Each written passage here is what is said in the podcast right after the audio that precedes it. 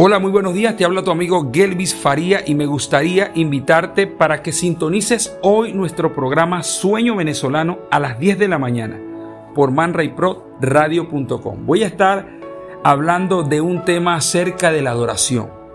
La Biblia dice en el segundo libro de Reyes capítulo 3 que el pueblo de Israel caminó por el desierto durante siete días para enfrentarse al pueblo de Moab.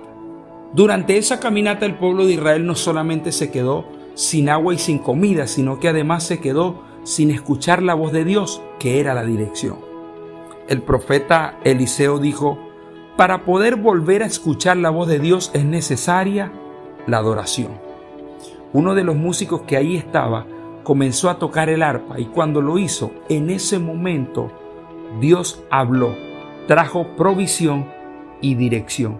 Yo no sé si hoy tú te sientes en medio de un desierto, lo que sí estoy seguro, que si tú abres tu boca para adorar, en ese momento el cielo se abrirá para tu vida y para tu familia. Y tú escucharás no solo la voz de Dios con dirección, sino que además vendrá para tu vida la provisión. Recuerda, hoy a las 10 de la mañana, Sueño Venezolano por manrayproradio.com. Vamos a estar hablando de la adoración. Dios te bendiga. Nos vemos en la meta.